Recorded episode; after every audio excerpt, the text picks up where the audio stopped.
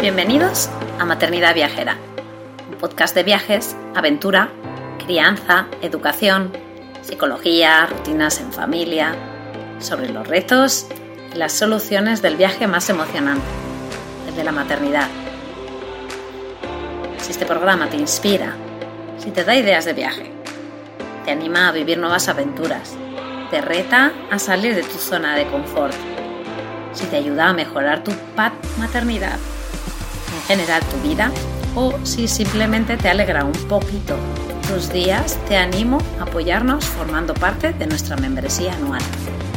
Accederás de manera inmediata a una plataforma de formación, un club de lectura, emails exclusivos con ideas, estrategias y consejos súper útiles para el día a día o descuentos en tiendas y proyectos chulis, como nuestra casita en la Sierra de Guadarrama o en nuestras sesiones de coaching familiar.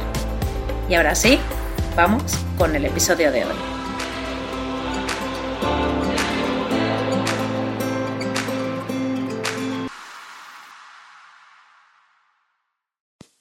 Buenos días, buenas tardes, buenas noches, depende de la hora a la que estéis escuchando este podcast. Eh, mi nombre es Erika, podéis encontrarme en la cuenta de Instagram arroba deportribook Hoy os vengo a leer uno de los artículos que he escrito para la comunidad Objetivo Aire Libre y que podéis encontrar en www.objetivoairelibre.com. Cultura y deporte, teóricamente unidos, prácticamente separados. Hace unas semanas, de la que regresaba a casa en coche escuchando la radio, reprodujeron un trozo de una entrevista a José Saramago en el que él mismo se preguntaba por qué a los escritores o intelectuales con carácter general le preguntaban siempre qué hacían para cuidarse y sin embargo esa misma pregunta no se la hacían a los deportistas. Es decir, en las entrevistas nunca le preguntaban a un deportista ¿Cómo se cuida usted? ¿Qué libros lee? ¿Cómo ejercita su mente? ¿Qué actividades culturales suele realizar? Esto me hizo reflexionar sobre por qué hablamos siempre de cultura y deporte como un todo y sin embargo en la práctica son dos conceptos totalmente separados y en ciertos niveles hasta incompatibles. ¿Por qué no nos sorprende tanto que un deportista como por ejemplo Pau Gasol sea un deportista excepcional pero también culturalmente incuestionable y, sin embargo, no parece que tengamos ese mismo concepto en general sobre otros deportistas que no voy a nombrar, que siendo igual de excepcionales en su campo, no los asociamos con una vida cultural activa. ¿Influye la cultura que un deportista tenga en su forma de expresarse, en su forma de transmitir ciertos valores, en cómo explicar sus derrotas e incluso cómo explicar sus propias victorias? ¿Qué entendemos por cultura? Cuando entras en la página web del Ministerio de Cultura y Deporte Español, directamente te lleva a la página de actualidad, en la que todos los enlaces son relativos a eventos culturales, la Feria del Libro de Frankfurt, el Premio Nobel, el Premio Nacional de Ensayo, el Premio Nacional de Fotografía, incluso el Premio Nacional de Tauromaquia. Parece que no hay nada deportivo que resaltar en nuestra rabiosa actualidad. Entonces, ¿Por qué este empeño por juntar la cultura con el deporte sin darle la conexión oportuna? Me puse a investigar sobre el motivo de esta desconexión, ya que para mí son dos conceptos que están naturalmente unidos y conectados entre sí. Uno separado del otro no tiene sentido para que las personas se desarrollen y evolucionen hacia una sociedad más avanzada. Lo primero que hice fue buscar en la Real Academia de la Lengua el significado de estas dos palabras. Cultura. Cultivo. Acción y efecto de cultivar. Cultivar entendemos por poner los medios necesarios para eh, mantener y estrechar el conocimiento, el trato o la amistad, desarrollar o ejercitar el talento, el ingenio, la memoria, etc. Ejercitarse en las artes, las ciencias, las lenguas, etc. Conjunto de conocimientos que permiten a alguien desarrollar su juicio crítico, conjunto de modos de vida y costumbres, conocimientos y grado de desarrollo artístico, científico, industrial en una época, grupo social, etc. Y culto religioso. Deporte, actividad física ejercida como juego o competición cuya práctica supone entrenamiento y sujeción a normas.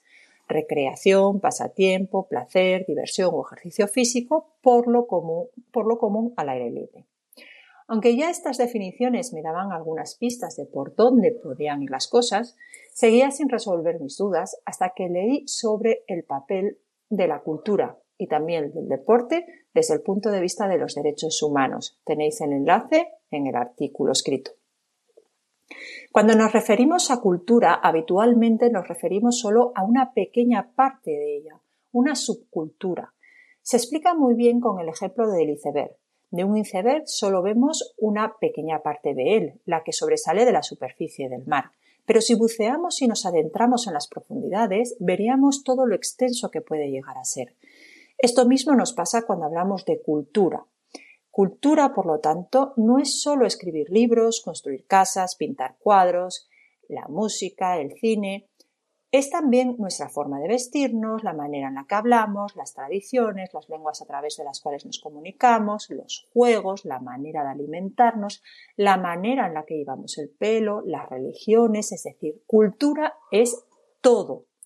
La Carta Europea de Deporte entiende por deporte toda forma de actividad física que a través de una participación informal u organizada tiene por objetivo mejorar la condición física y mental, formando las relaciones sociales o la obtención de resultados en competición a todos los niveles. Desde esta perspectiva de los derechos humanos parece adquirir un completo sentido el hecho de que el deporte sea considerado una subcultura dentro de cada cultura. Un ejemplo de esto es el artículo que leí en la página web de El Orden Mundial y que podéis leer también en el enlace del artículo escrito. Os lo recomiendo 100%. En este fantástico artículo no solo se explica el por qué los africanos dominan el atletismo mundial, sino que hacen también una referencia a cómo ha cambiado el atletismo la vida de las mujeres en esa zona de África. Cómo influye el deporte en la vida de las mujeres es un tema digno de un artículo dedicado en exclusiva a él. Pero, ¿y desde el punto de vista de la neurociencia? Existen numerosos estudios en los que se demuestra que la actividad física tiene un efecto mucho más allá que en el plano físico. Ayuda también a mantener la salud mental de cada individuo si desde un punto neurocientífico el deporte tiene una influencia en nuestro cerebro a la altura de la cultura, entonces, ¿por qué hemos de considerar el deporte o la actividad física una subcultura?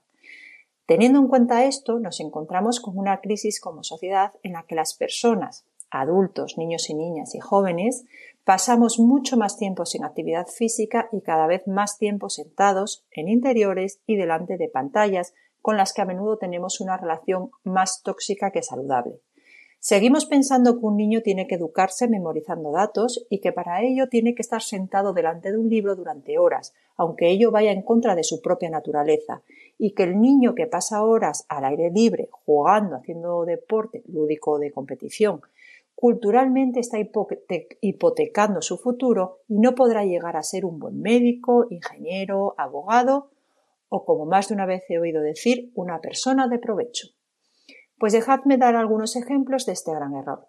Casos como el de Alex Sorribes, médico y jugador de rugby, Jessica Val, nadadora olímpica y bióloga, Saúl, Cabrioto, que todo el mundo lo conoceréis, policía nacional y piragüista olímpico, son casos muy excepcionales y nos sorprenden. Sin embargo, no nos quedamos tan sorprendidos cuando Haruki Murakami escribe un libro que se titula ¿De qué hablo cuando hablo de correr?